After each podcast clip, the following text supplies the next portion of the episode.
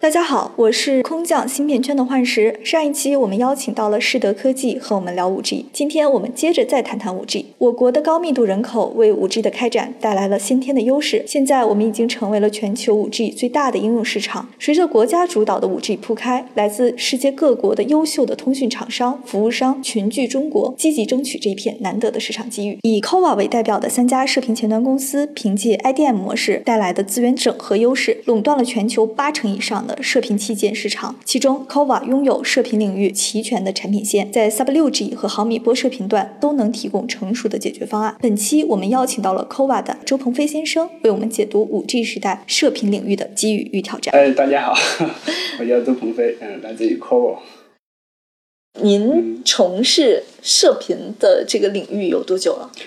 呃，应该有十年了。嗯，那加入对。加入这个 c o v a 有多久？是从二零一三年加入，那时候还叫 RFMD，呃，然后到二零一五年的时候是有原 RFMD 和原 Tract 呃呃合并成为一个新的公司，叫做 c o v a 嗯，对，我其实跟您聊之前，我就听过这个公司，其实非常大名鼎鼎了，因为，呃，它应该是在全球就 top three 的一个公司，然后统占了非常大的一个份额。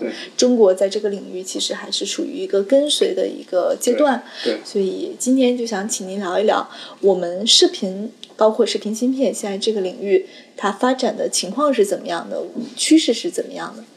射频它是一个也是很广的，就是应用也是非常非常广的。那目前呃需求量最大的还是移动通信这一块儿。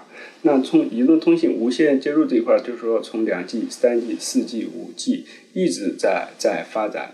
那对客户来讲的话，就是说推图量啊、呃带宽啊、覆盖范围等等这些这些通信标准的一个发展，对这些射频的一些工艺要求也是也是不一样的。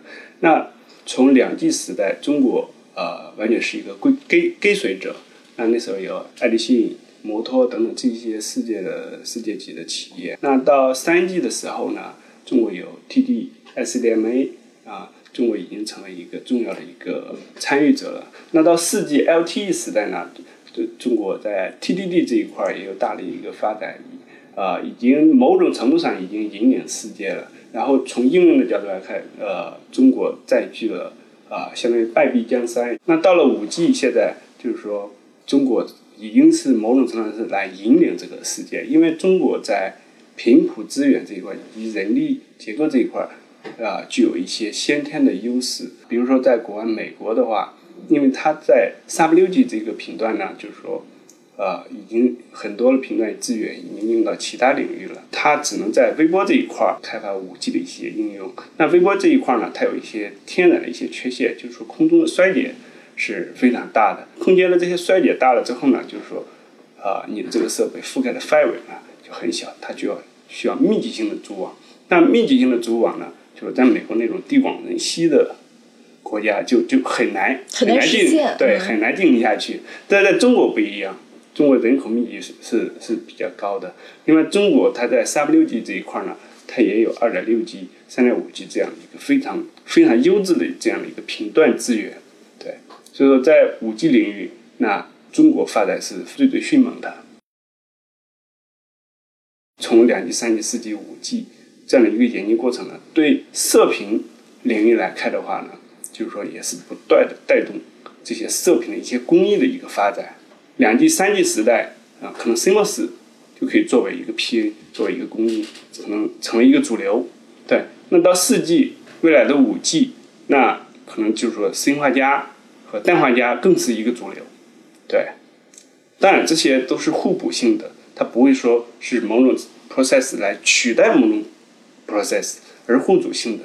对，所以您刚刚提到了说，在五 G 时代的话，砷化镓和氮化镓可能会更容更重要的被应用在射频，是吗？对，因为砷化镓和氮化镓的话呢，呃，它它具有一些优势。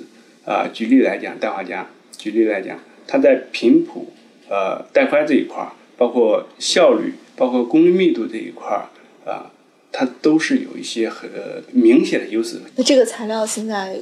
产业内发展的怎么样呢？难不难做？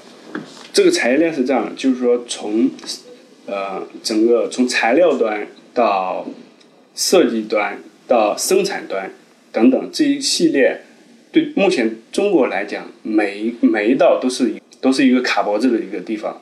那现在中国目前有有几个 foundry，但是更多的是 focus on 在军工领域。那在民用这一块儿的话，像三安这一块儿，像苏州还有一个能讯这一块，对，但是他们的工艺技术这一块还不够特别的成熟。但这些企业是是未来发展的一个代表中国的一个新兴技术的一个企业，未来肯定是有很好的前景。对，但目前来看，它包括他们的出货量、性能和国外的这些竞争对手。相比较而言，还是有一些，还是有一些不足的。对。那您觉得这个东西难处是难在哪里呢？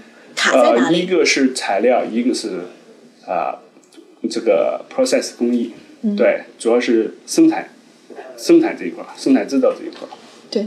但是我们投了很多钱，是可以去解决这个事儿吗？除了钱之外，可能也需要一些技术的一些积累，像三安光电。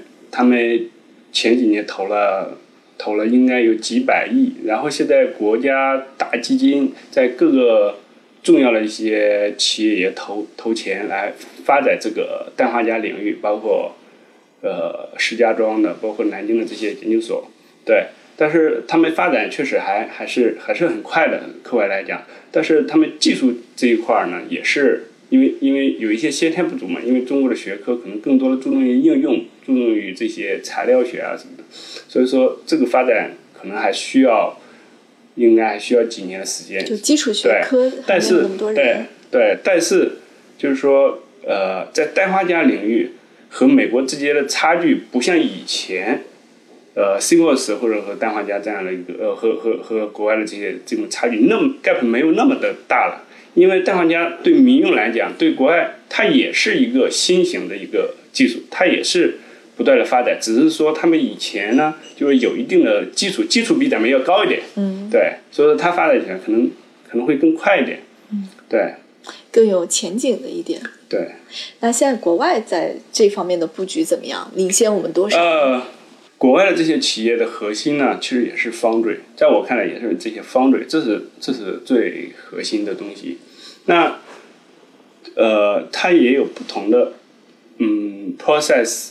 对，领先于中国的话，应该至少应该是有几年。中国相应的 process，它一些军工的也有啊，一些军工的也有，但是中国它成本是做不下来，可靠性、一致性等等是做不下来，这是一个。第二个，国外的这个现在氮化镓的晶圆，目前基本上都是四英寸的。那后面 c o v e r 其实从从二零一五年也开始宣布，对外宣布都有。呃，六英寸的这样的一个 wafer，什么概念？就是六英寸的这个 wafer，呃，上面生产的这样的一个带的数量，基本上是四英寸的两倍。换句话说，你的价格会一下子会降下来。对，但是到目前为止，真正量产的还 focus 在四英寸的这样的一个 wafer 上面。对，所以从四英寸过渡到六英寸，这也是一个很大的一个技术难点。